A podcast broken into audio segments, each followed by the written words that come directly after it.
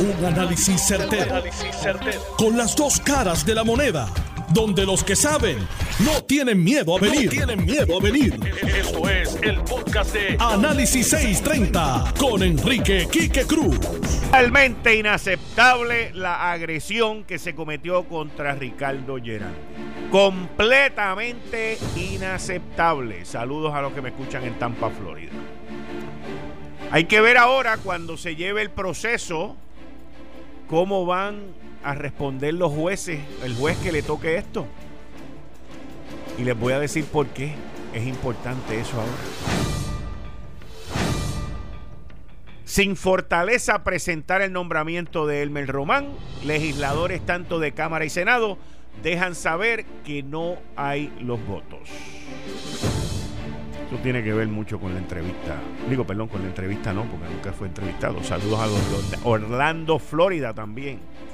Eso tiene que ver con la columna mía ayer también, el periódico El Nuevo Día. Bueno, la investigación de las 48 horas ya está terminada, mis fuentes me indican, y también la del chat, que fue referida ya al FEI ya.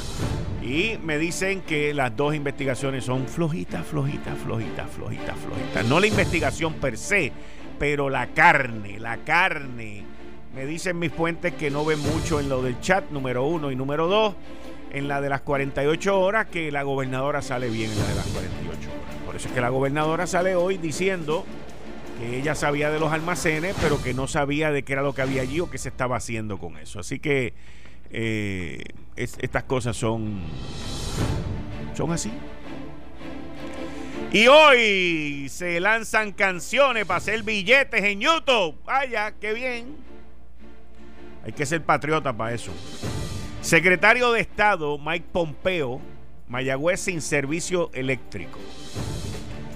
Secretario de Estado Mike Pompeo advierte a los países del Caribe sobre la influencia rusa, china y cubana. Saludos desde Ponce, la ciudad señorial. Oigan, hay un escándalo que hoy es que empezó a salir por aquí, lo vi ahorita en endy.com.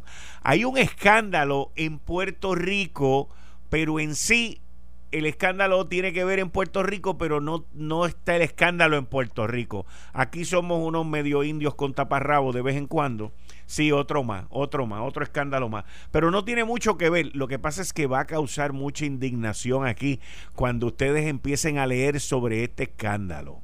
Eh, eh, miren, yo lo leí hoy porque el artículo es largo largo. El endy.com publicó algo recientemente. Tiene que ver con Microsoft. Tiene que ver con Microsoft.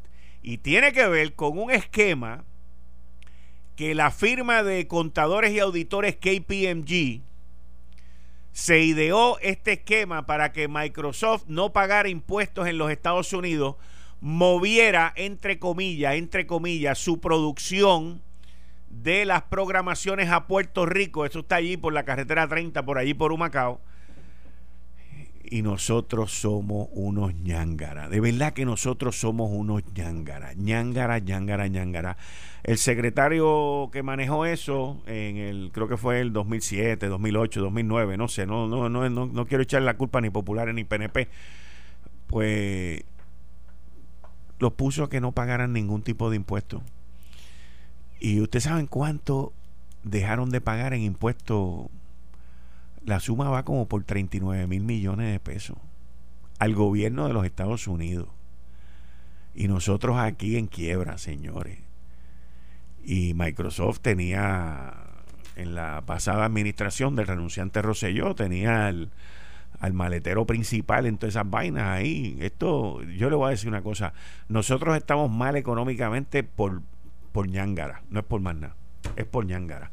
Hoy es jueves, con el gabinete de los jueves, aquí está conmigo el economista Antonio Rosado, creo que la licenciada Zoraida Buxó está de viaje y Atilano Cordero Vadillo está de viaje también. Así que hoy va a haber mucho tema de economía. Tú estás escuchando Análisis 630 que acaba de comenzar. Son las 5 de la tarde en todo Puerto Rico. Hora de escuchar la evolución del análisis con el gabinete de expertos de mayor conocimiento en la radio puertorriqueña. Las fuentes más confiables. Fiscalización sin colores el Estado no puede pagar por la vagancia, el Estado no puede pagar por la ineficiencia, no puede pagar por la indecisión. Con las dos caras de la moneda, siempre en busca de soluciones. Es hora de escuchar a Enrique Quique Cruz en Análisis 630. 5 y 7 de la tarde de hoy, jueves 23 de enero. Tú estás escuchando Análisis 630. Yo soy Enrique Quique Cruz y estoy aquí de lunes a viernes de 5 a 7. Miren, ayer saludos a los de Ponce, saludos a los que me escuchan por FM, saludos a los de Cabo Rojo, Emilio, que me está escuchando por Cabo Rojo, y eh, no, One City, eso es correcto, pero hay cuatro ciudades más en China que se han cerrado. Ese tema lo vamos a discutir con el economista Antonio Rosado a las 5 y 30. La situación en China con el coronavirus eh, está tomando grandes proporciones, no solamente en China, pero en el mundo entero. Esta mañana el petróleo bajó, estaba como por los 55 dólares el barril. Eh, en los Estados Unidos solamente se ha detectado una persona que llegó de Wuhan a Seattle, Washington, 30 años, está muy bien, saludable en un hospital ahí en Seattle. Pero hay mucho temor económico, económico. Más de 500 personas infectadas en China y creo que han habido más de 10 muertos. Checame eso, economista, a ver, porque creo que han habido más de 10 muertos, el número de muertos, pero todos los muertos han sido en China. Los sitios donde se han detectado, Japón, Corea del Sur, eh, Tailandia y China. Y ahora, muchas gracias, muchas gracias. 17 muertos. Eso es, esto, es, esto es en vivo, señores. Esto es, mira, bien rápido, bien rápido. Desde Georgia, muchos saludos. Está, está preñada ese, esa transmisión que estoy haciendo en vivo a través de arroba Quique Cruz Noti1. Muchas gracias. También me pueden ver a través de Noti1 TV, que eso lo estoy saludando por aquí ahora. Saludos a los que me ven a través de Noti1 TV. Y seguimos aquí, 500 infectados, seguro. Yo tengo los numeritos rápido aquí. Miren, ayer eh, sucedió una situación muy triste eh, y muy indeseable, que no es la primera vez que sucede en Puerto Rico. Eh, o por puertorriqueño. El vicepresidente de la Federación de Maestros le había hecho algo muy parecido al presidente de la Junta de Supervisión Fiscal, el señor José Carrión, cuando estaba en el aeropuerto, que vinieron y lo, lo increparon y lo, lo, insultaron y le gritaron y todo ese tipo de cosas. Muchas gracias a todos esos cariños que me están enviando por ahí. Eh, y, y en aquel momento, pues, se le prestó atención. Aquí dijimos que eso estaba mal y, continuamos indignados con eso. Pero entonces ayer, Ricardo Gerandi, que fue, lo, interesante de esto es que lo que le hicieron ayer a Ricardo, a Ricardo Gerandi, perdón, no solamente estuvo mal, pero es injustificado. Completamente injustificado. A Ricardo Gerandi lo nombraron el 30 de junio del 2019, hello, el 30 de junio del 2019 lo nombraron secretario de la gobernación. Él no tuvo nada que ver con los líos de, de María, ¿ok? Porque no estaba en una posición para, en el 2017 él estaba donde mismo firmaron el contrato ese allá en comercio y exportación, que by the way, hizo un excelente trabajo en comercio y exportación. Y a la misma vez, él no tuvo nada que ver con esto de los almacenes. O sea, la, la búsqueda por crear controversia, insultar a la gente, hacer lo que me da la gana, y de que aquí no hay ley y respeto y aquí no hay nada, es inverosímil e impresionante. Y yo quiero ver Ahora que Gerandi metió esa querella, y yo espero que siga para adelante con la querella, porque yo quiero ver cómo el juez que le toque esa querella va a ser. Porque hace poco, hace poco, el juez Eric Ronda se quejó y formó una pataleta por un escrito y unos comentarios que hizo Lúgaro y que hicieron Natal. Y él formó la de San Quintín por eso, pero no le hicieron lo que le hicieron a Gerandi ahora. Porque aquí lo que pasa en esta isla es que los jueces también se ponen graciosos y no hacen nada con los individuos que cometen una agresión como lo que le hicieron a Gerandi ayer. Y aquí las tres ramas judiciales, las tres ramas judiciales, el ejecutivo, el legislativo y la rama judicial, se tienen que poner para su número si quieren seguir viviendo en una democracia y si quieren seguir viviendo en una isla de ley y orden y déjense de estar descansando en que los federales sean los que hagan las cosas que hay que hacer y el Estado tiene que ponerse a hacer lo que tiene que hacer. Y eso incluye la rama judicial, que recibe dinero del fisco para mantener todo ese aparato según lo dice nuestra constitución. Aquí no puede ser uno, otro por acá, todo el mundo regalengo y nadie en equipo. Lo que está sucediendo en Puerto Rico es serio. Es bien serio cada vez que aquí pasa algo, ah, no, pues el gobernador se tiene que ir. No, señor. Yo no quiero que Wanda Vázquez ni nadie renuncie. Y menos por lo que está pasando. O sea, ¿de qué estamos hablando, señores? ¿De qué estamos hablando? ¿Qué es lo que ha ocurrido aquí? ¿Qué es lo que ha ocurrido aquí? La falta más grande que yo he visto de todo esto desde el sábado es que hacían falta catres y no, hay cat, y no habían catres en el momento que eran necesarios. Y conozco de gente que compraron catres, que donaron catres y el proceso se llevó. Aquellos que se entendieron que eran los responsables de no haber hecho lo que tenían que hacer, pues pagaron por eso. Y hubo gente que ha pagado que no tenía un divino que ver con eso, porque también eso pasa. Pero nosotros no podemos permitir que en Puerto Rico se viva de esa manera. Porque Gerandi les tengo que decir que se portó como un caballerazo. Como un caballerazo. Pero no todo el mundo se comporta así. No todo el mundo se comporta así. Ahora,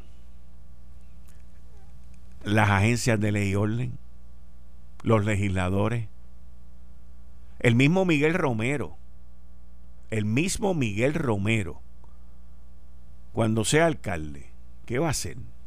¿Va a permitir que le pase algo así? Quizás no, porque va a tener escolta como la que tiene Carmen Yulín de cuatro carros y todas esas vainas.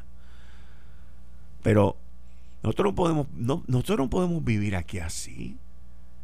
O sea, tú tienes derecho a molestarte, tú tienes derecho a increparlo. Mira, inclusive tienes derecho a increparlo, pero no tienes derecho a agredirlo de la manera que lo agredieron ayer. Y fíjate, siempre sale del sector magisterial. Siempre las cosas estas que han ocurrido salen del sector magisterial. Qué casualidad. Qué casualidad. Acaben y empiecen a poner las clases. Empiecen las clases. Vamos, vamos a poner la gente a trabajar en esta isla. Miren, cojan envíen un equipo de ingenieros a una escuela, ya está lista, para adelante y para adelante y para adelante a trabajar. Que Ricky Martin lanza una canción, se titula Tiburones, eso va a ir para YouTube y todos los que entren a mirarle en YouTube crea anuncios y eso crea dinero. Como dice el economista, eso crea riqueza, Quique, riqueza. Eso crea lluvia de billete, Quique, lluvia de billete. Y no dudo que Residente también saque otra canción por ahí que se llame Puertorriqueño de Corazón. Y va para YouTube y crea riqueza y billete. Ah, pero vamos a ver, vamos a ver. Yo sabía que eso iba a pasar aquí, eso no tengo duda. Pero tampoco podemos vivir en una isla que cada cual necesita billetes, forman un lío para venir para acá y sacar canciones. Vamos a decir las cosas como son. No se puede. No se puede, no se puede vivir así. Imagínense, ¿ah? Me quiero comprar un Ferrari. Eh, Wanda renuncia, vamos para allá. No, hombre, no, mano. No se puede bregar así. No se puede bregar así. Y entonces, a mí me llama la atención, fíjense, que un día como hoy, porque yo no creo en casualidades, yo creo en causalidades. Un día como hoy, donde están todo, esto, todo este llamado, toda esta vaina, y, un día como hoy sale ICE, ICE, la agencia federal ICE, que tiene que ver con pornografía infantil y tiene que ver con la trata humana y tiene que ver con un montón de cosas ilegales que están ocurriendo aquí en Puerto Rico, cibernéticos y todo ese tipo de cosas. ICE saca un comunicado hoy sobre la trata humana. Eso a mí me llamó la atención. El momento, el día, como lo escogen, es interesantísimo. Estas cosas como los federales las planifican y las hacen. Pero nada, vamos para adelante. Vamos para adelante. Bueno, ayer yo escribí una columna en el periódico El Nuevo Día titulada El Raúl Maldonado de esta administración y no tiene que ver con nada de corrupción Mira, por ahí me dice uno, tíralo. Yo quiero que tú sepas, el que me dice tíralo, y otro que me está mirando desde Ponciana, Florida. Yo quiero que ustedes sepan, el que me dijo tíralo, yo quiero que ustedes sepan que en Puerto Rico, y esto no tiene nada que ver con lo de hoy, ¿ok? Esto no tiene nada que ver con lo de hoy, ni con lo que he mencionado en el programa hasta ahora, ni nada. En Puerto Rico hay personas de alto poder, y no es gubernamental, que están envueltos en trata humana no de niños, de adultos, principalmente adultas, de mujeres, de damas, y están envueltos en eso. ¿Ok? Para que estemos claros. Y en Puerto Rico hay trata humana. Por eso es que los federales sacaron ese comunicado hoy. Para que los que están envueltos en eso sepan que we are watching. ¿Ok? Para que estemos claros. Vamos, ya que me preguntaron. Y para fuera de Puerto Rico también, como me escribió uno ahí ahora. Sí. De aquí envían para allá, de allá envían para acá. Ahí lo dejo. Bueno, volviendo al secretario de Estado que no ha sido, o sea, fue nombrado, pero el nombramiento no ha llegado. No ha llegado a, la legislatura. Y ya tanto legisladores en la Cámara como en el Senado eh, han dejado saber que no van a votar por Elmer Román. A Elmer Román lo que le quedan ya son cinco o seis semanas en ese puesto. Si yo fuese Elmer Román, si yo fuese Elmer Román, yo venía y me iba de vacaciones eh, y no regresaba. Y decía muchas gracias. Eh, antes de comenzar con mis nuevas labores para donde voy, eh, necesito un tiempo con mi familia. Y capum se acabó. Él no va a estar atado ni ligado a nada que tiene que ver con las investigaciones que están ocurriendo. y debería de cogerse un break y terminar con esto ya. Yo creo que es lo mejor que le puede pasar a Puerto Rico, es lo mejor que le puede pasar a él y a su familia, y es lo mejor que le puede pasar a todo el mundo. Y la gobernadora pues tendrá que buscar otro secretario de Estado con el consejo y el consentimiento de la Cámara de Representantes y del el Senado. E, esa persona que vaya a ocupar esa posición de secretario de Estado eh, debe ser una persona que debería ser alguien local cuando digo local, no me refiero a un puertorriqueño que esté en Estados Unidos que venga para acá, no. Eso ya lo hemos tratado con tanta gente que no nos ha funcionado.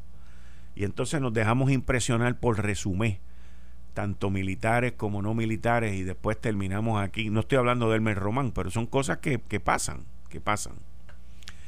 Y, yo creo que debemos de buscar a alguien que tenga conocimiento local, conocimiento político, que sea respetado, y alguien que puede entrar ahí y darle un apoyo, un soporte, que es lo que se supone que haga el secretario de Estado, que apoye, no que mine la gestión del gobernante. Esta gobernadora necesita ayuda de todos lados. Y eso es normal, todos los gobernadores necesitan ayuda. Hay unos que se dejan ayudar, hay otros que no se dejan ayudar. Yo entiendo que esta se deja ayudar. Y entonces buscar la manera y buscar una persona, una persona que sea conocedora en el área de gerencia, que sea una persona conocedora del área de la política, pero que venga de, de que venga de ese sector, ¿entiende? Que venga de esa área y que conozca y que tenga las relaciones con esa gente y que se meta allí y bregue con eso, porque lo que le quedan ya son nueve o diez meses. Y aquí hay que poner un poquito de orden en todo esto y hay que poner un poquito de, de acción en términos de las cosas que hay que hacerse. ¿Ok? Y entonces ver lo que van a hacer con aquellos que se vayan a eh, a renunciar porque todavía va a haber más gente que va a renunciar. Pero la, la gobernadora tiene que entender que el que una persona sea de confianza no significa que la persona es la, más apta para esa posición. ¿Ok? O sea, eso es algo que, y uno eso lo aprende a cantazo limpio. Y la gobernadora debe de entender que, o sea, tú puedes confiar en alguien, Vamos a decir que yo confíe en un sargento. Vamos a decir que yo confíe en un sargento. Pero porque confíe en ese sargento no quiere decir que lo puedo nombrar comisionado de la, de la Policía de Puerto Rico. Porque no tiene las destrezas ni tiene los conocimientos para trabajar con el aparato completo. Él puede trabajar con el cuartel de él, con el precinto de él. O sea, no siempre el mejor supervisor va a ser un buen gerente. Al contrario. Pero el problema que tenemos en Puerto Rico es que aquí hay gente que dice, no, yo lo puedo hacer. Ah, eso yo lo hago con la derecha. Y no saben ni dónde está la llave del baño. Y entonces lo que llegan es y se forman unos líos brutales. Así que hay que buscar a alguien que tenga más peso político. Hay que buscar a alguien que tenga más peso gerencial y hay que buscar a alguien que sea del agrado y del consenso y del consentimiento de la Cámara y del Senado. Así que empiecen a buscar porque tienen tiempo para bregar con eso. Tienen tiempo para bregar con eso. Porque si no, pues vamos a tener más problemas.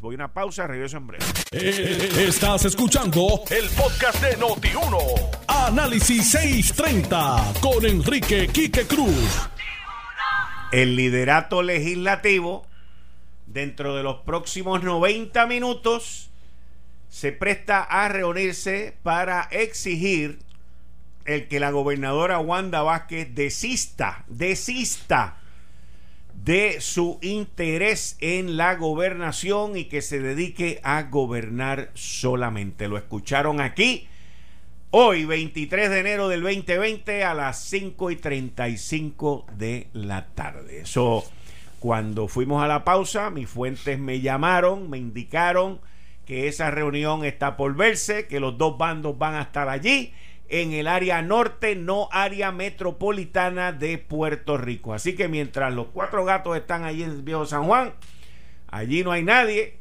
y se, según mi fuente, esta reunión del sector legislativo político Partido Nuevo Progresista quiere que la gobernadora desista, desista de correr en la primaria. Así que vamos a ver. Vamos a ver qué va a suceder. Se supone que sea algo bien secreto. Perdona. Se supone que sea algo bien secreto y yo tengo el pueblo, by the way. Sé que es en el área norte, pero no es en el área metropolitana. Mira, ¿me ve? ¿Ah? ¿Para dónde? En Gurabo. En Dorado. No, está, está tibio, by the way. está tibio. Está tibio. ¿Cómo, cómo? En la playa de Dorado. Está, no, ahí te me enfriaste un ching. Eh. Pero estás tibio, estás tibio, estás tibio. Quieto, Gavilán, quieto, quieto. No te ponga, este que están escribiendo por ahí, no te ponga, no te ponga, no te ponga, deja las cosas interesantes, chicos, no te ponga, no te ponga. Si no desiste, hay que descalificarla por. Yo no estoy de acuerdo con que ella renuncie, vamos a estar claros de eso. Aquí no pueden haber gobernantes que estén renunciando cada vez que alguien quiera sacar una canción un disco. No, hombre, no. Deja la vaina esa. Deja la vaina esa. Ustedes saben los billetes que hay en YouTube con las canciones. Es una cosa, eso es una lluvia de dinero. Economista Antonio Rosado, bienvenido como siempre aquí a Análisis 630. Muchas gracias. Buenas tardes, Quique. Buenas tardes a todos nuestros radioescuchas. Eh, el paquete de beneficios marginales aquí de esta de este programa es excelente. Todo el mundo viajando. Es una cosa increíble. Una cosa. Así que, los, patronos, los patronos, los patronos que aprendan voy a tener que disminuir los beneficios porque, o sea, se, se, me van, se me van y se me escapan. ¿Ah? Pero nada. Un saludo cordial a todos los radioescuchas, esto, todos los que nos escuchan también a través de, de internet para discutir algunos asuntos de interés. Empezaste a hablar del, del caso de, China. Eh, estaba diciendo la prensa en, China en este momento de que eh, el, coronavirus este es, familia de, aquel SARS, ¿se acuerda? Sí. Esto, pero que dicen que no es tan no es tan malo. Tan malo como el SARS. Así que eh, la gente que ha estado sujeta al virus eh, ha sido tratada y se ha recuperado. Eh, la Organización Mundial de la Salud todavía no ha emitido ningún alerta ninguna alerta de, sobre, sobre el asunto. Así que aparentemente lo van a controlar y, definitivamente vamos a regresar otra vez a, la normalidad con relación a, a los asuntos que tienen que ver con con la economía china. Mira, economista Antonio Rosado.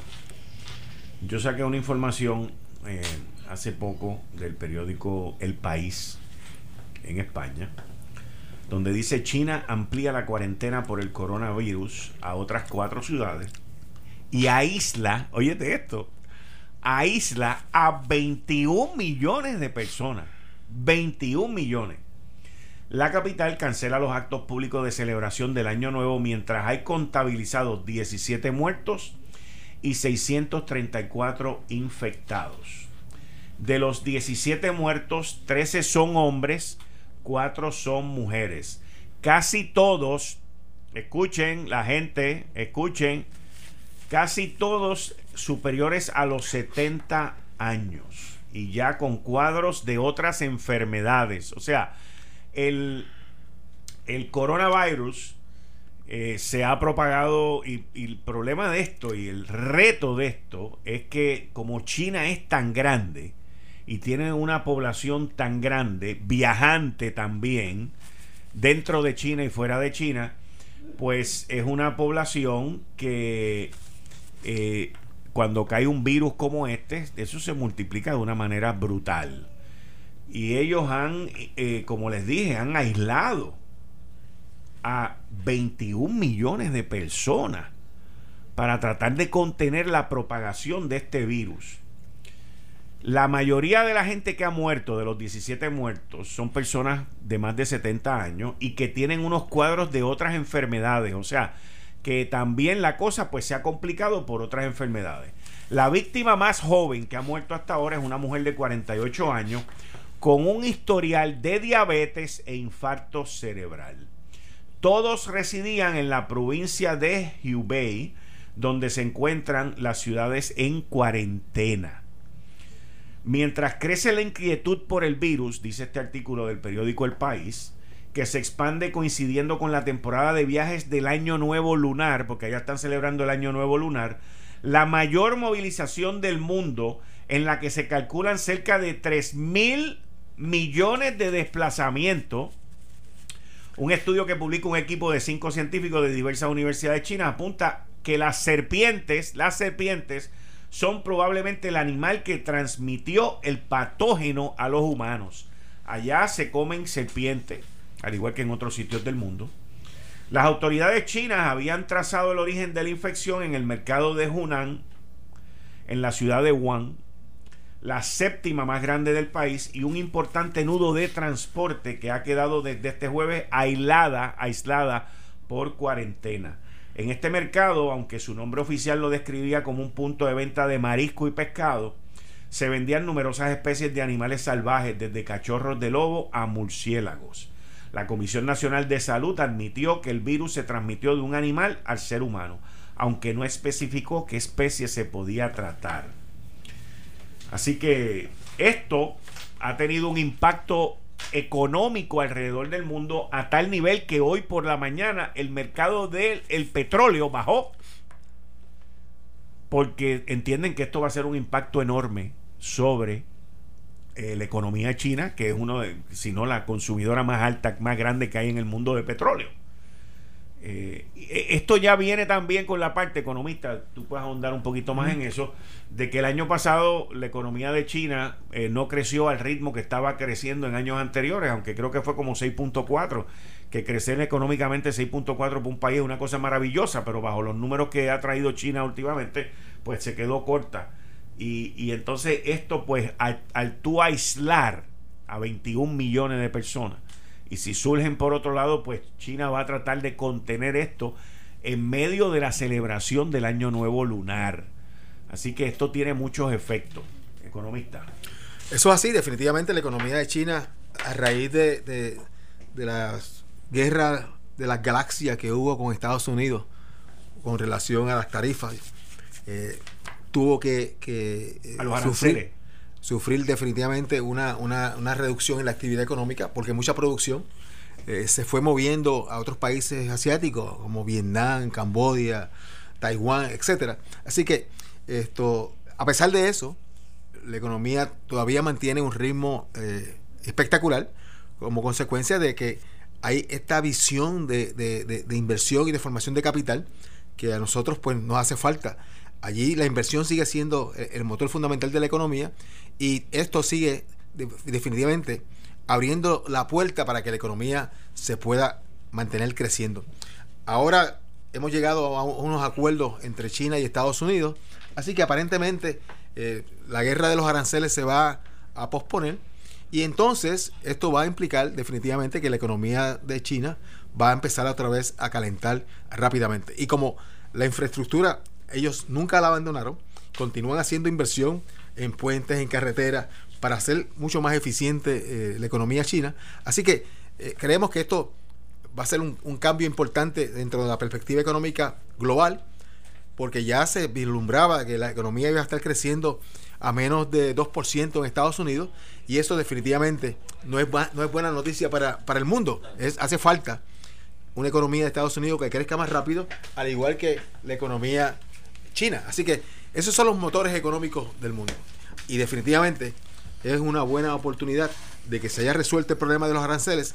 Esto va a, causar una pausa posiblemente, pero los números, lo, que se está diciendo en China sobre la gravedad del asunto y, los controles que han tomado para evitar una, propagación del virus, definitivamente apuntan a que lo puedan poder contener y vamos a continuar eh, la actividad económica regular. Hmm los chinos dependen mucho de mantener ese motor eh, de producción, porque ellos son los productores, ellos son los manufactureros del mundo. y, y, ellos dependen mucho de que ese motor esté corriendo aceitadito y bien bonito, porque cualquier disloque que pueda haber le crea entonces hay unos disloques en el sistema económico que ellos tienen allí en China. Eh, por lo tanto, eh, este tipo de cosas, fíjate, eh, comparado con la vez anterior que tú la estabas mencionando, que fue hace como más de 10 años, el virus aviar creo que fue algo así, ¿verdad? El SARS. El SARS. SARS. Eh, en aquel momento, al principio como que no reaccionaron tan rápido, pero ya ahora en esta ocasión aislaron a 21 millones de personas y han tomado una serie de medidas. Y también, hasta cierto punto, podríamos decir, es un virus, para que ustedes entiendan, que da fiebre, tos, eh, Produce el, catarro común y corriente. Es, como una viene mismo sitio. Es como una pulmonía. Eh, pero no es tan mala. O sea, no es tan. la palabra en inglés es deadly. No es tan mortal. Ahora, como vemos en las estadísticas que le estábamos leyendo a ustedes sobre las 17 muertes que han habido en China, 13 hombres, 4 mujeres, una señora de 48 años falleció, que es la más joven, pero tenía un historial de diabetes y de un infarto cerebral, pues nosotros este, tenemos que estar pendientes a esto. Y tenemos Típicamente estos virus a los que más afectan, es a, la, gente mayor porque tienen las defensas más bajas, a los que tienen padecimiento porque tienen las defensas más bajas. Así que típicamente ese, es el sector que, se perjudica y, definitivamente es eh, hay que tener mucho cuidado y hay que, eh, después que tú llegas a los 70 años, todas las cosas te pasan. Y uno se tiene que mantener pendiente de estas cosas. ¿Cuáles son? Miren, yo no soy médico, pero ¿cuáles son las cosas que uno tiene que hacer? Lavarse las manos. La cuestión de los besitos, esto y lo otro. O sea, este, todo ese tipo de cosas son eh, áreas de transmisión. Y uno tiene que estar pendiente y con la higiene para evitar que eso ocurra. Y usted no se crea que porque están allá en Tailandia o en Corea del Sur o en, o en China o en Seattle, Washington, que está como que al otro lado del mundo para nosotros, que eso no va a llegar aquí. Eventualmente aquí va a haber un caso. Bueno, te estaba diciendo que hay seis casos que están verificando en Escocia. Me estabas diciendo, ¿Eh? exacto. En Escocia. Estamos hablando del otro lado. Sí, del, otro lado del mundo. O sea, y, o sea que esto de la manera como el mundo se desarrolla hoy en día y de la manera como la gente viaja hoy en día, pues es para que llegue a Puerto Rico. Usted va a ver, mira, porque el, punto de entrada normalmente de estas cosas eh, entran en alguna islita del Caribe primero, ¿ok? Puede entrar en República Dominicana o alguna de las islas, de allí viene el tráfico tan grande. O si llega a la Florida, tiene dos sectores que son los sectores de, tráfico más grandes que hay en Puerto Rico, República Dominicana y la Florida. Tan pronto caiga uno por allí, mira, ya lo tenemos a la puerta de la esquina. Y nosotros tenemos desde ahora que tomar las medidas y tomar las precauciones necesarias para que de algún caso de estos llegar aquí, pues que no nos impacte, que no, no nos veamos afectados por eso, especialmente las personas de más de 70 años que tienen otro tipo de enfermedad, otro tipo de padecimiento sobre esto. Así que todo el mundo pendiente, todo el mundo alerta. Prontamente, en el, más adelante quiero hablar con el economista sobre el caso. Este caso es maravilloso. Es el caso de Microsoft. El IRS, que se conoce como el Internal Revenue Service, que es quien cobra los billetes de los impuestos en los Estados Unidos, lleva ya varios años detrás de Microsoft por una empresa que establecieron aquí en Puerto Rico y que ellos estiman que han, se han ahorrado en pagar impuestos en los Estados Unidos de 39 mil millones de dólares. Y el gobierno aquí les dijo, ah, no te preocupes, cero, 2%. Creo que ahora pues pagan el 4%. Pero impresionante. Voy a una pausa, regreso en breve. Eh, estás escuchando el podcast de Noti1. Análisis 630 con Enrique Quique Cruz.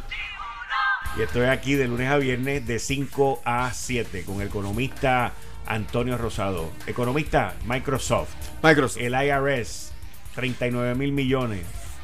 Háblame, háblame, háblame. Aquí hay un, artículo eh, que, que, dice que un periódico una, un, ente así público, ¿no? Pro, pro pública. Pro public. Pro public. Esto tiene un, un, caso junto con el, el IRS eh, pidiendo información eh, sobre la estructura contributiva de Microsoft, eh, específicamente sobre las contribuciones que paga o deja de pagar en Puerto Rico. De acuerdo con, este artículo, están hablando de que Microsoft eh, no dice si, si los 39 mil millones son los ahorros de Microsoft en, el proyecto o son los ingresos totales del proyecto. Lo, que le hubiese tocado pagar. No, aquí dice, le requiere desde hace más de una década sobre el posible desvío a Puerto Rico de cerca de 39 mil millones de dólares. 39 mil millones con el propósito de eludir con, contribuciones, contribución de impuestos. Eh, de ahí lo que le están hablando es una parte bien importante de la estructura contributiva de las empresas de Estados Unidos, que es la propiedad intelectual. Son los derechos de, autor que tienen los, las empresas sobre eh, la, programación, los equipos que vende, toda la tecnología que, Microsoft eh, utiliza en su proceso de, producción, productos teléfonos, este, computadora, eh, la nube, ese tipo de, estructura productiva. Así que es posible que aquí lo que esté eh, mirando el juez, eh, el juez Martínez, Ricardo Martínez, es que le está pidiendo a Microsoft que le entregue información al IRS, información que aparentemente dice, dice eh, Microsoft que esa, esa, información son, este, es confidencial entre el IRS y ellos. O sea, que no va, que no tiene que ir a, un tribunal porque puede haber este, propiedad intelectual también en ese mismo proceso. Así que eh, esta es una de, de, las peleas permanentes. Esto, esto fue el mismo argumento que utilizaron eh, el señor ex gobernador eh, Barceló en contra de las 936 en Puerto Rico. Me acuerdo. El, primer, el primer eh, el gobernador Barceló y el gobernador Pedro Rosselló. Los dos fueron en campaña al Congreso de Estados Unidos para que se eliminara la sección 936 del Código de Rentas Internas Federal que aplicaba a Puerto Rico. ¿Y qué hacía la 936? Pues la 936 le daba un beneficio contributivo a las empresas que estaban establecidas en Puerto Rico. En ese tiempo había 140 mil personas trabajando en la manufactura en Puerto Rico. El año pasado había 70 mil personas trabajando en la manufactura en Puerto Rico.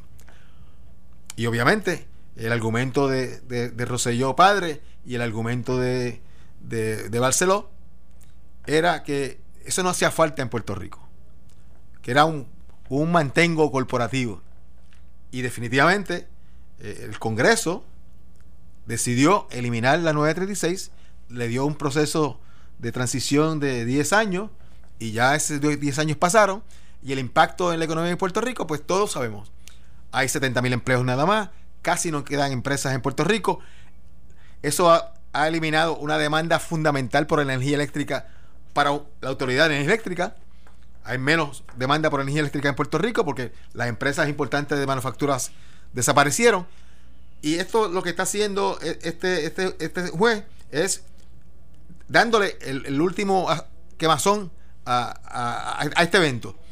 Muchas empresas que tienen operaciones en Puerto Rico, sea Microsoft, sean las farmacéuticas, sean compañías de, de, otro tipo, de inteligencia eh, internacional, como por ejemplo los Honeywell de la vida, allá en, en, Aguadilla, los Hewlett Packard de la vida en Aguadilla y otras empresas que están en Puerto Rico que disfrutan todavía de los beneficios contributivos que todavía la ley local de Puerto Rico le otorga.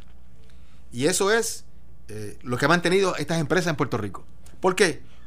Porque cuando tú examinas la competitividad de Puerto Rico, eh, tenemos carreteras que nos sirven, tenemos eh, impuestos relacionados con los usos en agua, energía eléctrica, que son los más altos de todo el hemisferio.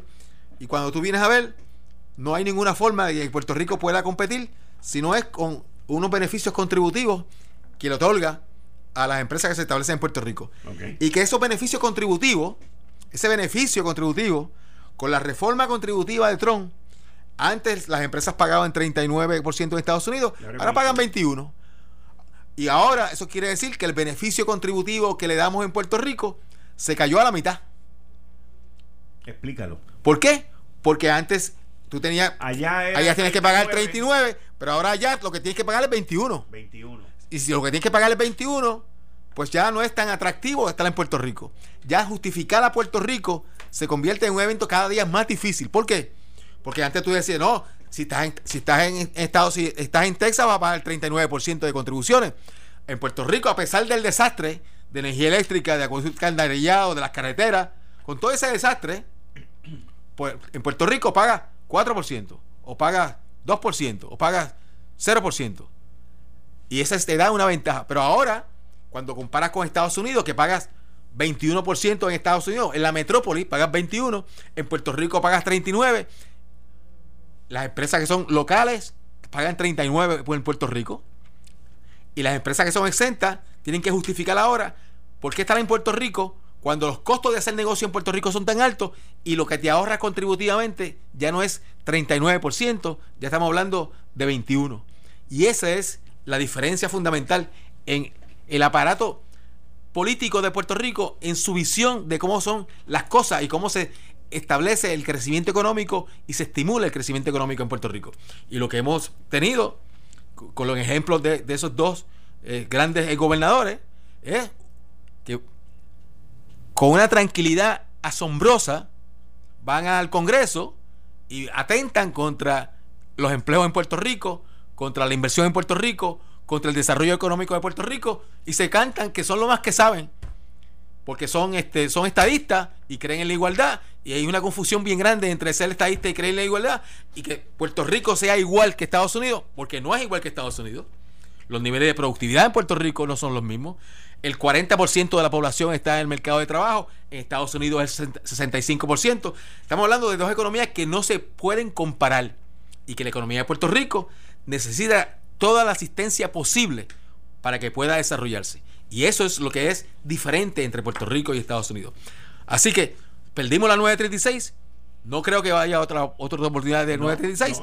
Y lo que estamos viendo es que las empresas que todavía están en Puerto Rico la están atacando porque tienen unos beneficios contributivos que no tienen en Estados Unidos. Pero yo no veo donde dice ProPública que la tasa contributiva de Estados Unidos se bajó de 39 a 21. Hay, un sitio donde yo lo leí. Lo que pasa es que el, artículo lo dice que de Estados Unidos estaba en 39, que está en 21. Inclusive dice que estas compañías para repatriar todos esos dineros que tenían, eh, esperaron a que viniera la reforma contributiva, que Trump bajó entre 8 y 15% para traer esos, esos fondos de vuelta hacia los Estados Unidos. Eh, la número dos, la más grande, la, creo que la, primera que más dinero tenía afuera era una farmacéutica y la número dos era Apple. Y entonces, este eh, siguen ahí con... Pero lo, que pasa, la, la, información y el artículo que está corriendo más en Estados Unidos que aquí es por la guerra, por la batalla que hay entre el IRS y Microsoft. Y el IRS eh, contrató a un abogado externo, que eso es bien raro, que ellos lo hagan, pero por ley lo pueden hacer. Inclusive llevaron al director del IRS a corte y le dijeron que esa contratación había sido ilegal y el juez dictaminó que no. Contrataron a uno de estos bufetes de abogados este, a todo switch a mil pesos la hora y toda esa cuestión, Queen Emmanuel. Este, es más, Ahora que tú dices eso, creo que fueron los que hicieron la auditoría aquí. Emmanuel Quinn, creo que. Eh, ¿Tú te acuerdas que aquí vino un bufete de abogados que hizo, la auditoría? La, auditoría de la deuda. De la deuda, ¿te acuerdas? creo, creo que son los mismos. Creo que son los mismos. No estoy seguro, pero recordándome ahora como que el nombre me suena. Emmanuel Quinn y Emmanuel. Es el, yo sé que es el bufete del IRS. No me acuerdo ahora si es el bufete que, que hizo la auditoría de la deuda, pero eh, y aquí lo que están peleando son dos cañonazos a la misma vez. Microsoft buscó la ayuda de Orin Hatch y ha buscado la, ayuda del Congreso para quitarse al IRS de encima, pero el IRS va para adelante. Esto es una batalla campal que está ocurriendo en la Corte de los Estados Unidos ahora mismo. Así que. Pero lo bueno de esto es que Microsoft tiene todo el dinero del mundo para defenderse. O sea que no, esto no es. el, el IRS Aquí tiene la de perder. Porque lo que tienen los chavos realmente es Microsoft. Así que van a buscar la forma. Van a buscar la forma. Pero este arreglo que hay de, cómo se distribuye la propiedad intelectual entre los diferentes sitios de, de producción, eso es una discusión que tiene años.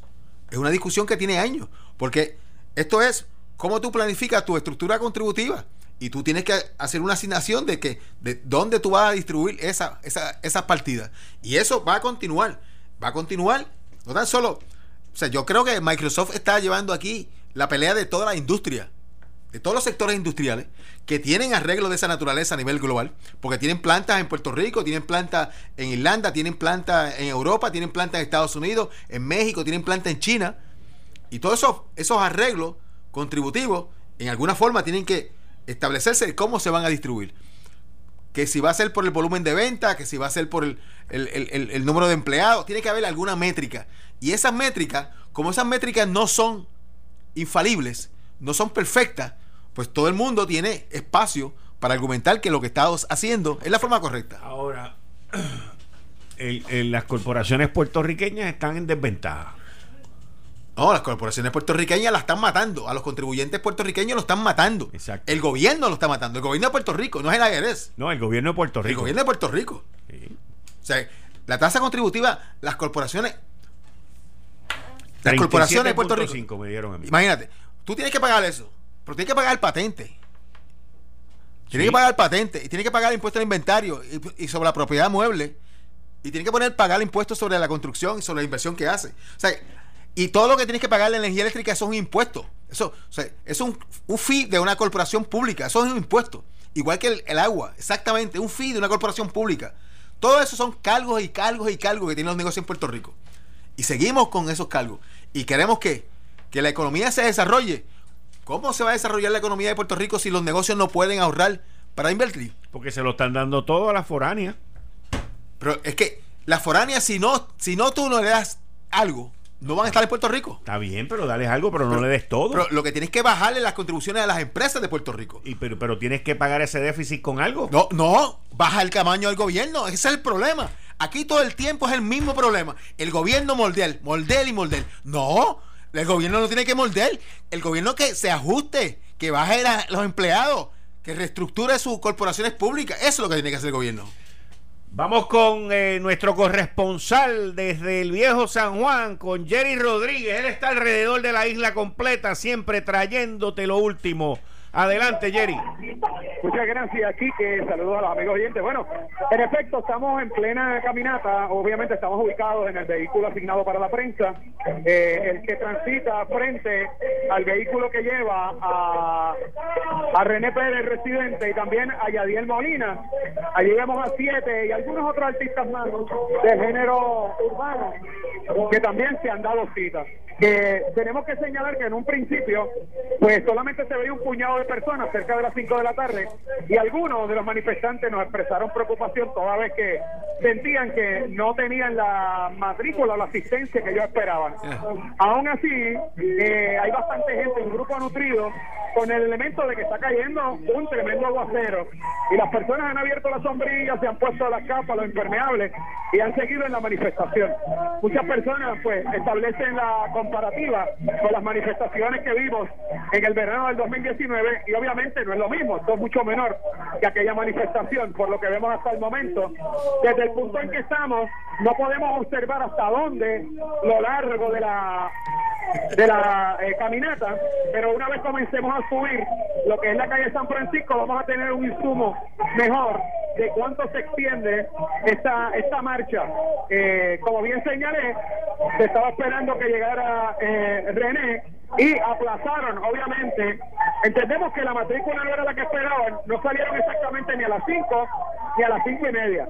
Salieron pasadas las 6 de la tarde, esperando entonces que llegara un grupo bastante que los mantuviera ellos complacidos, obviamente, y que también se dieran cita a las personas que llegaron hasta aquí.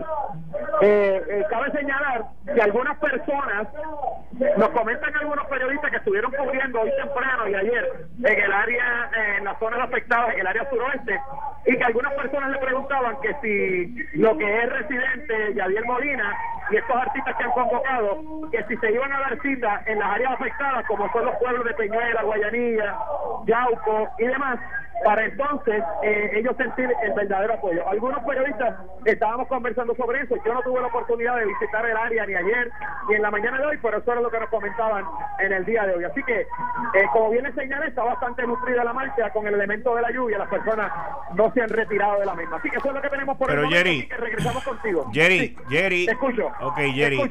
Eh, tú, dices nutrida con el bonchecito ese que está ahí, pero eso no se compara jamás a las dos marchas del, del 2019. Jamás, jamás, jamás.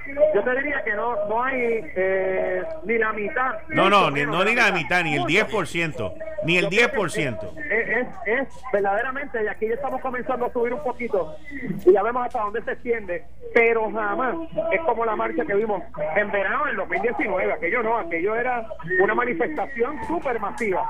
Eso más bien es un puñado de personas, obviamente en su mayoría son jóvenes, los cuales se han dado cita.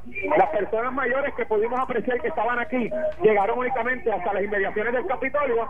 Una vez comenzó la lluvia, se retiraron. Una vez comenzó la marcha, ellos se retiraron y entonces dejaron más bien a los jóvenes para que cubrieran lo que es la marcha. Algunas personas eh, se mantienen apostados en la acera a lo largo de del proyecto para entonces de una forma u otra respaldar, pero vemos que tan pronto pasamos, ellos comienzan a retirarse eh, de la marcha, posiblemente no pretenden llegar hasta lo que es la fortaleza. Así que repetimos, para las personas que están en sintonía, la marcha jamás es como la marcha y la manifestación que de hecho estuvimos allí presentes y pudimos cubrir esos incidentes del verano del 2019. Así que, Quique, esto es lo que tenemos por el momento. Nos vamos a mantener acá para llevar Mira, lo que vaya sucediendo.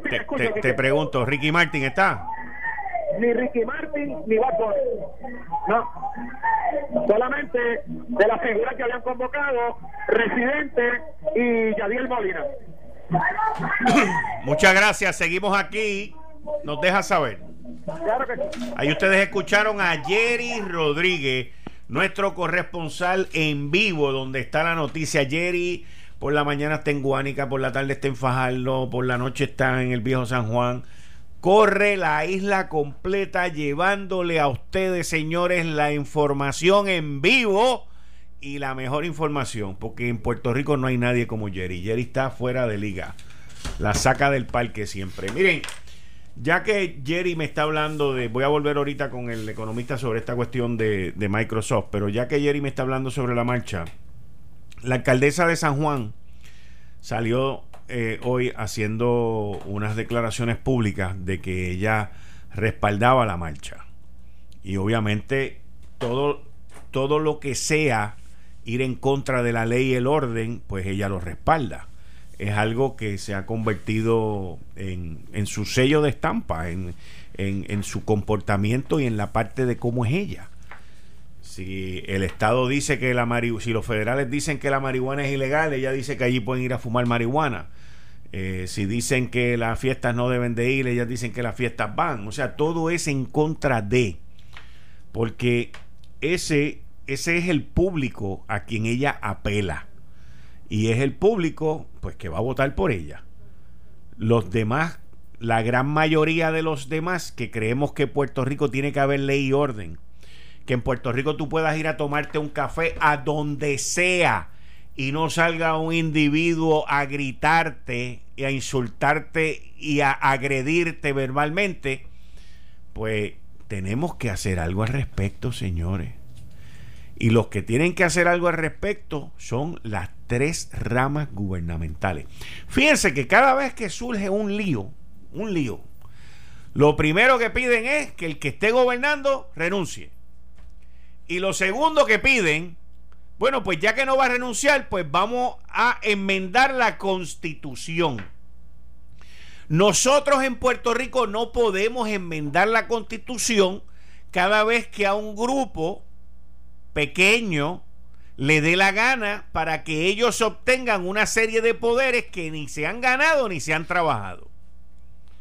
Y no podemos permitir que una minoría, una minoría, minoría, minoría, minoría, le imponga a la mayoría las nuevas reglas que ellos quieren para la constitución.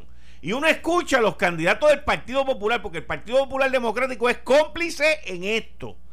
El Partido Popular es el que anda en las camionetas con gasolina para echarle el fuego a esta cuestión de la constitución, a esta cuestión de los cambios, a esta cuestión de estar jorobando y de los problemas que hay cada vez que surgen situaciones en Puerto Rico. Y lo digo porque usted va a escuchar prontamente, cuando venga la campaña después de las primarias, va a escuchar a los candidatos del Partido Popular de que la constitución hay que enmendarla de que nuestra constitución hay que atemperarla, de que nuestra constitución hay que ponerla al día con la gente y con las situaciones de hoy en día. Mire, la constitución de los Estados Unidos es del 1900, perdón, 1776. Ha sido enmendada bien poquitas veces, pero bien poquitas veces. veces. ¿Ok? Y, allí cada vez que surge una marcha, surge un revolú. Es más, ni para Trump han dicho que hay que enmendarla. Para Trump, con el lío que tienen allá los liberales y los demócratas en contra de Trump, no han dicho que hay que enmendar la constitución. Al contrario, se están yendo a través del proceso que establece la constitución, del residenciamiento, que fue lo que se hizo aquí contra el renunciante Ricardo Rosselló. Por eso era que yo no estaba de acuerdo, como hicieron muchos que mamaron de esa teta ¿ah? de la vaca, de esa ubre, se la chuparon completita cuando Ricardo Rosselló estaba en el gobierno y consiguieron trabajos y le dieron 20 cosas, familiares, contrato y todo, y después cuando el tipo estaba mal, se arrancaron a pedirle la renuncia. Yo nunca le pedí la renuncia porque yo entendía que no era bueno para Puerto Rico y que tenía que haber un proceso, un proceso, y mucho menos con el gabinete que tenía. Ahí tenía que haber un buen secretario de Estado. Y si no había secretario de Estado, que fuera Wanda Vázquez, la secretaria de Justicia, la que llenara ese espacio. Y siempre, siempre, siempre me mantuve firme. Me cayeron encima, me criticaron, me regañaron. Y barbaridades para aquí para allá. Pero no me importa porque ustedes oyen de mí lo que yo pienso y mi postura no cambia según X, Y o Z. Y por eso es que tampoco creo en que Wanda Vázquez deba ni tan siquiera, ni tan siquiera leer o pronunciar la palabra renunciar. Y que ella, ella tiene su mandato y que ella continúe. Y si ella quiere correr por una primaria, que corra para la primaria. Porque esos son los procesos que nosotros, si decimos que queremos ser estadistas, si decimos que queremos ser eh, unión permanente, si decimos que queremos ser parte de la nación norteamericana, pues tenemos que comenzar a comportarnos como lo que queremos ser. Y ese es el problema que hay en el PNP.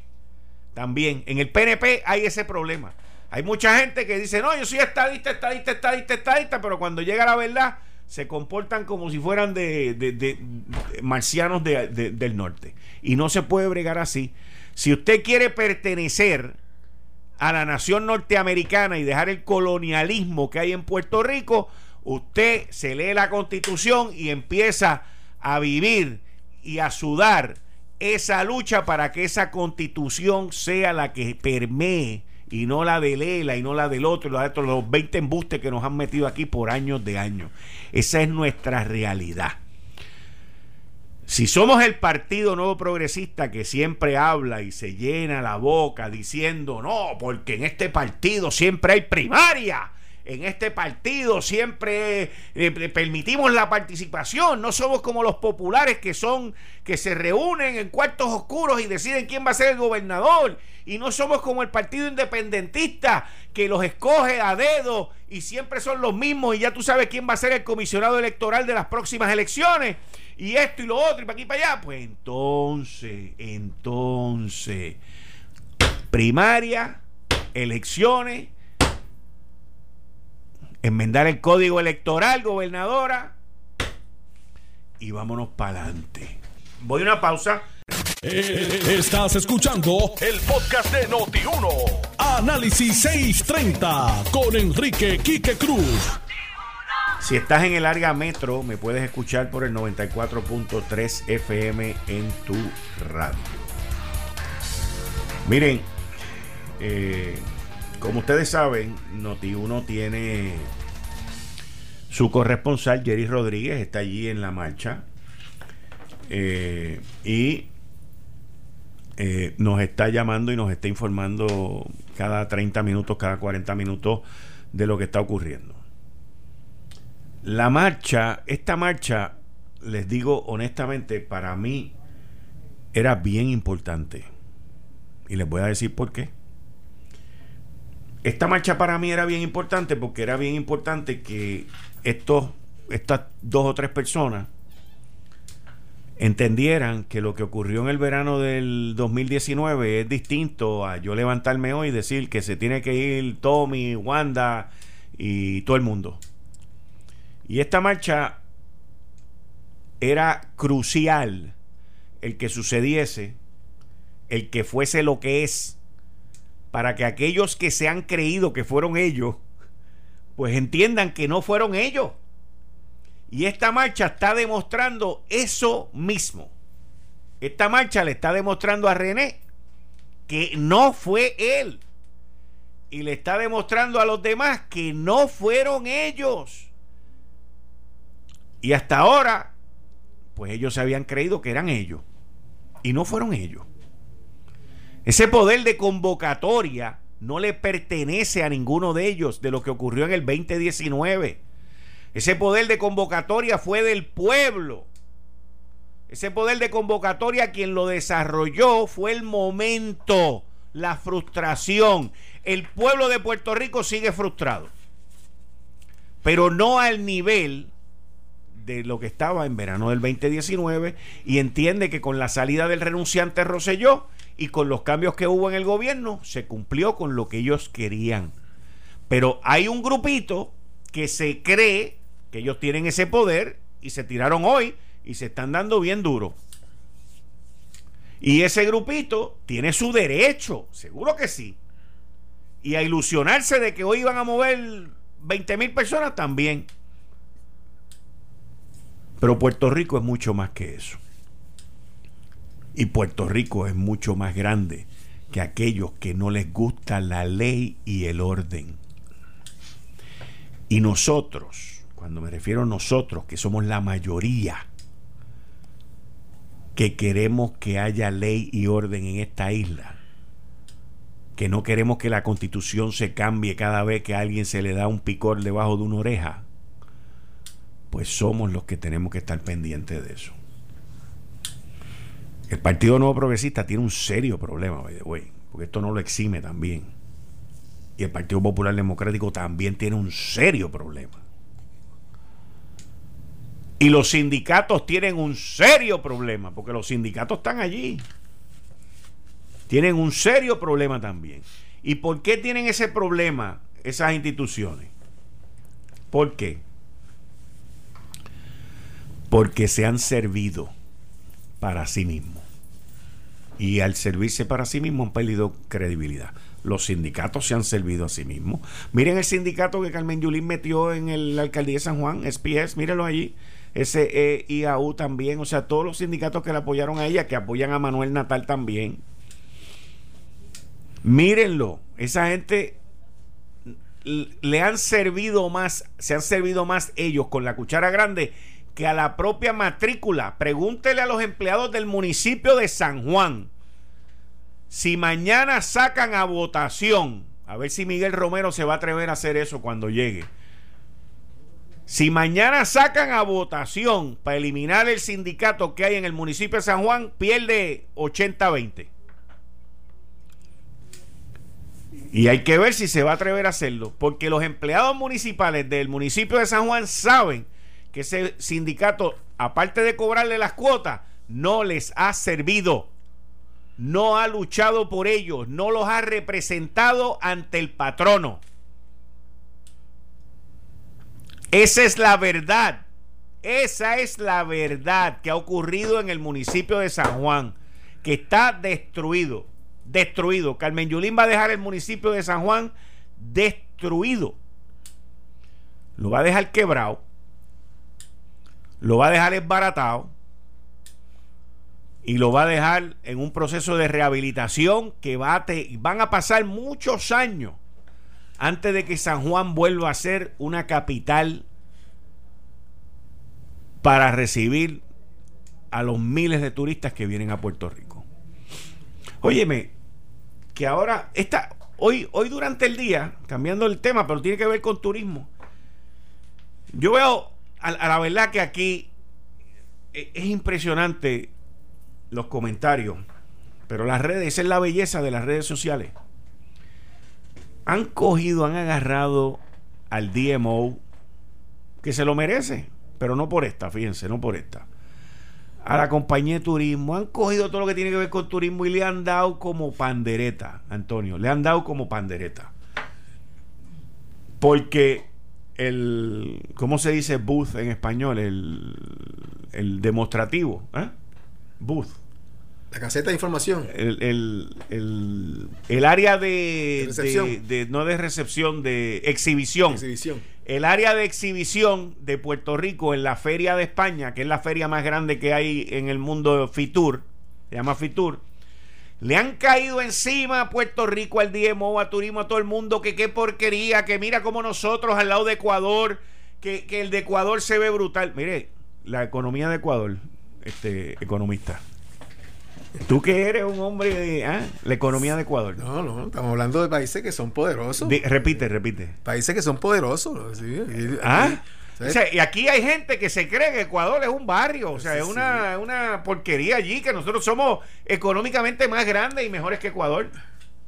O sea, señores, estamos hablando de, de, de economías en Latinoamérica. No nos, que, no nos creamos que porque están allá abajo en el sur, debajo de México, allí lo que hay es este, una porquería. Colombia, Argentina, Chile, Brasil. Exacto, hasta Bolivia, Bolivia, O sea, son economías que han crecido y han expandido de una manera impresionante. Y entonces, dejando eso a un lado, ¿ves? Ah, que qué porquería de booth, de exhibidor, que esto, que lo otro, que para aquí, que si usen los chavos para esto, que no aquí ahora. Oye, pero Hernández Colón, que en paz descanse, Hernández Colón, que en paz descanse, en la feria de Sevilla de 1992 se gastó treinta y pico de millones de pesos y yo entiendo que lo hizo bien, conociendo el turismo, en un pabellón bien hecho, bien montado, para que la gente, para que el mundo se enterara de Puerto Rico. Ah, se los robó.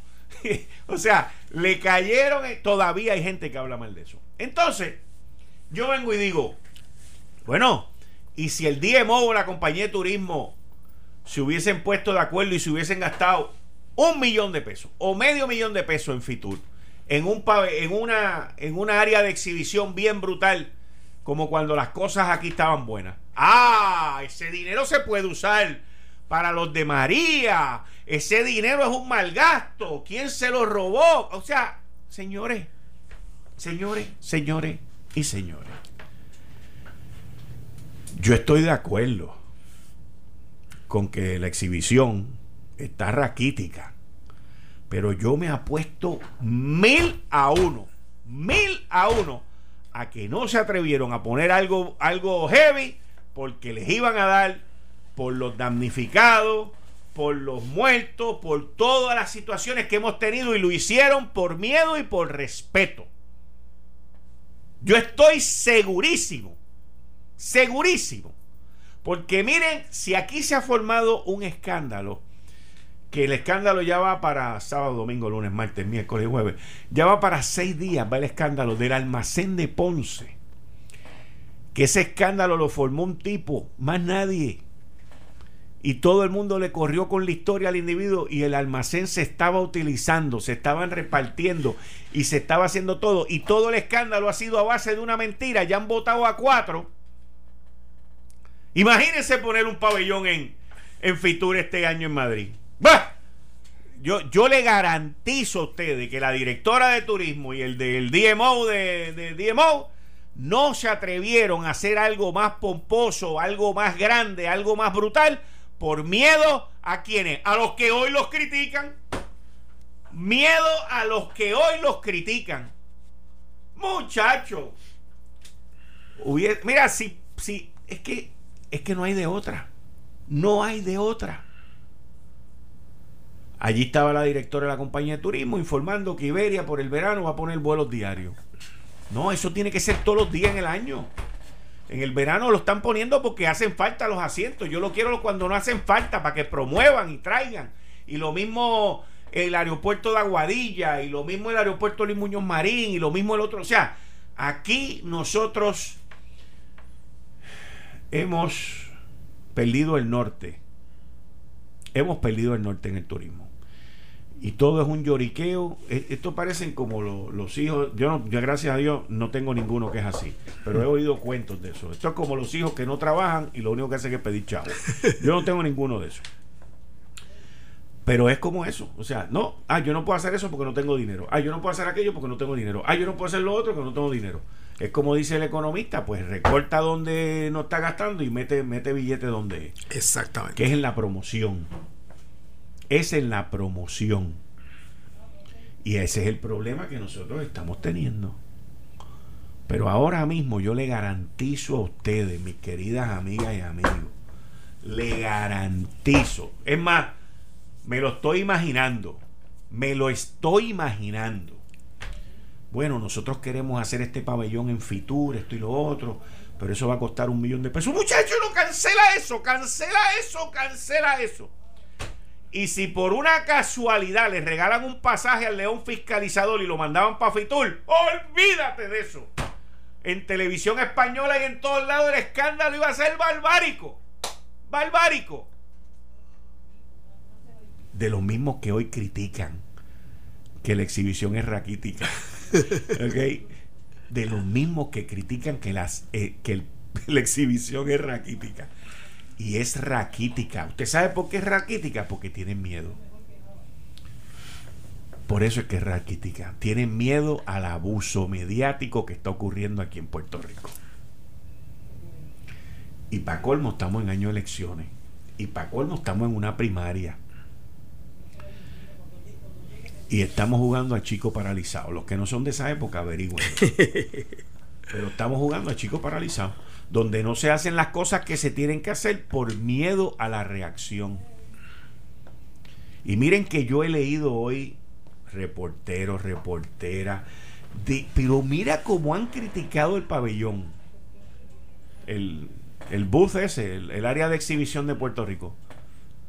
Pero me voy 100 a 1 y me quedo corto de que si se hubiesen gastado medio millón, un millón de pesos en una cosa bien hecha, porque eso es lo que cuestan esas cosas allí, si lo hubiesen hecho bien montado y bien bragado, le estarían dando hasta en el cocote y le hubiesen metido el león fiscalizador allí diciendo, mira el agua que la tenían aquí. Y mira que él se sentó en una butaca de mil pesos, con eso se pudieron haber comprado 100 catres. Así estamos viviendo aquí, ¿ok? Así estamos viviendo aquí. Y después viendo al del DMO, a la de turismo, yéndose a tomar un café y cuatro gritándole por abusadores y 20 cosas. Así es como se está viviendo aquí. Pero se está viviendo así porque se permite vivir así. Se permite vivir así. Ah, pero, pero vengan acá. Ahí yo vi un contrato de la fiesta de San Sebastián del municipio de San Juan de 1.1 millones de pesos. Con eso no hay problema. Porque eso es para nosotros. Con eso no hay problema. Nadie habló de eso. ¿Por qué? Porque el, almacén de Ponce es más importante. Yo, yo siempre veo estas cosas que no ocurren solas en un vacío y que no son casualidades. No son casualidades. Y luego de la primaria del Partido Popular y luego de las elecciones de noviembre de este año, nosotros vamos a ver cómo estas cosas van a cambiar aquí cuando las personas que promueven, que promueven la violencia, las personas que promueven en la violación de ley y orden, las, las personas que promueven el insultar, el castigar, el maltratar, el denigrar a sus empleados, no estén en las posiciones que están hoy porque eso se ve, se refleja y se denota en la calle. Y en San Juan eso es lo que se vive. Y yo voy a ver si Miguel Romero va a tener los pantalones para llevar esos empleados a una votación a ver si ellos quieren ser representados por esa unión. Eso lo quiero ver yo. A ver si tiene los pantalones para hacer eso. Porque como alcalde eso es lo primero que debería de hacer. Lo primero. Y él fue secretario del Departamento del Trabajo, él es abogado, él tiene los conocimientos y sabe cómo es que eso se tiene que hacer. Y, no es que lo saque, porque eso no se puede sacar. Pero hay, otras, hay otros sindicatos que pueden hacer mejor trabajo por los empleados versus esta gente que lo que han hecho ha sido servirle a par de candidatos políticos aquí en Puerto Rico. Porque esa es la realidad. Esa es la realidad. Ahora, si Miguel llega y deja el sindicato así como está, como lo dejó Carmen Yulín, y sigue con las cosas como está, pues seguiremos con lo mismo y San Juan seguirá como está. Y seguirá yendo para atrás. Eso no hay quien lo despinte. Son ocho años de deterioro, señores. Ocho años de deterioro. Así que vean ustedes las cosas. ¿Y tú? di algo, di algo. No, yo creo que, yo creo que San Juan es un caso interesantísimo de, cómo no se administra Esto, el, caso, ¿te acuerdas del caso cuando cogió los 300 millones prestados al, gobernador? Y después, esto, esos 300 millones los tenía depositados en el Banco de Fomento cuando quebró el Banco de Fomento. Así que se, fue, se fueron de nuevo los 300 millones. Sí, se fueron dos veces. ¿Eh? Se fueron de nuevo los 300 millones. Yo te digo que estas elecciones van a ser bien determinantes. Igual que esta marcha de hoy era bien determinante. Ayer, creo que fue ayer, yo dije, y yo invito a que la gente vaya y me miraron así medio raro eh, cuando yo estaba diciendo eso, porque yo quería que esto se diera hoy, yo quería que esta marcha ocurriese pacífica como las demás, tranquila como las demás, porque yo quería que los que se creían no son eso tenía que ocurrir. Los que se creía que tenían el poder de convocatoria no son. Y que quede claro, que quede claro, las escuelas están cerradas, los maestros están de vacaciones. Casi verano. estamos en un verano, la mitad del gobierno no está funcionando. O sea, vamos a estar claros de eso. Vamos a estar claros. Esto es como si fuera junio ahora mismo, en términos de las escuelas papá, mamá, maestro, superintendente, todo ese aparato de setenta y pico mil eh, empleados, sesenta y pico mil empleados del Departamento de Educación no están trabajando. Así que... están cobrando. Y están cobrando. Así que no, no hay excusa. Pero yo quería que esto ocurriera, yo quería que se diera, para que se dieran con la realidad y dejen de estar utilizando esto para beneficio y lucro personal. ¿Qué es lo que está pasando ahora? Y también fue lo que pasó en el verano. Vamos a estar claros. Qué mal leyeron a los puertorriqueños.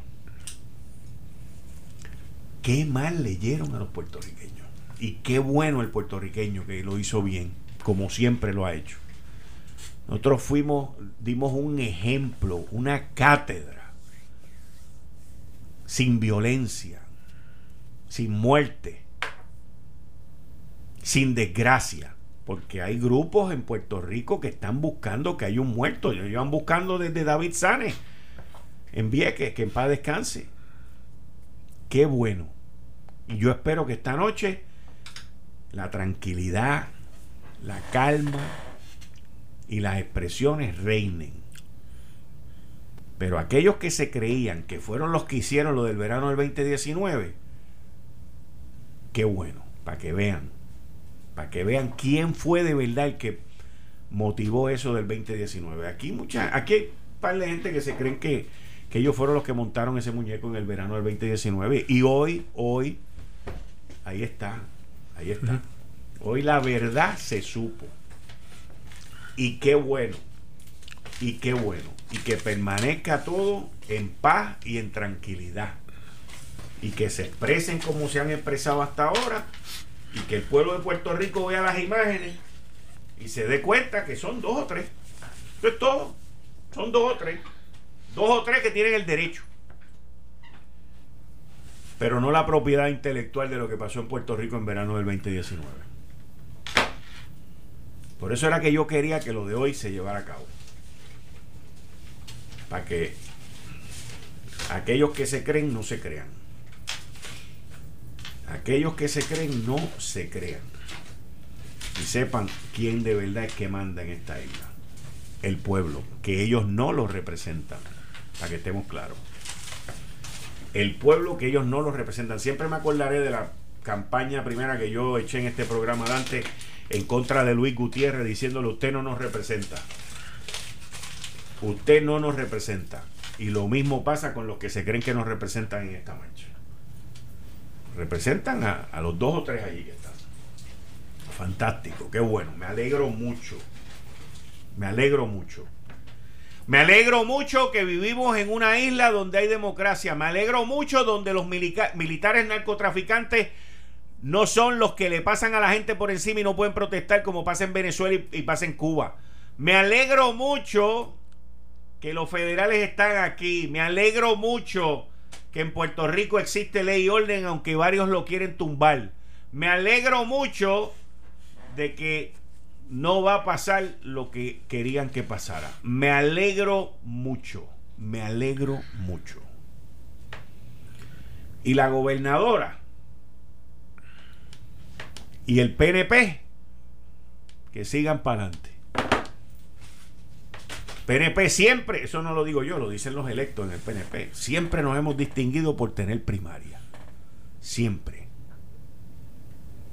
Y ahora quieren hacer lo mismo que los populares y el PIB. Vamos a ver. Fanático del béisbol, no te pierdas la transmisión exclusiva de los Juegos de la Serie del Caribe del 1 al 7 de febrero por Noti 1630. El mejor béisbol del Caribe. México, Venezuela, República Dominicana, Colombia, Panamá y Puerto Rico se enfrentan para conseguir el título de campeón. Los mejores jugadores, la cobertura y transmisión exclusiva más completa, solo la tienes por Noti 1630 en una presentación de ASC, los expertos en seguro compulsorio. Jeep, la aventura continúa. Vanilla Gift Card, regala libertad de escoger. Goya, con el auspicio de New Balance San Juan, el detalle perfecto en tu pisada. Economista, muchas gracias. Un placer. que viene. Muy bien. Yo por mi parte me despido y regreso mañana a las 5 de la tarde en Análisis 630. Por ahí viene Juan Luis. No se lo pierdan, que Juan Luis a las 7 de la noche lo que está tirando es heavy. O sea, tiene una fuente y una información muy buena. Porque mañana va a ser mejor que hoy. Regreso mañana a las 5. Esto fue el, podcast de Notiuno. Análisis 630 con Enrique Quique Cruz. Dale play a tu podcast favorito a través de Apple Podcasts, Spotify, Google Podcasts, Stitcher y notiuno.com.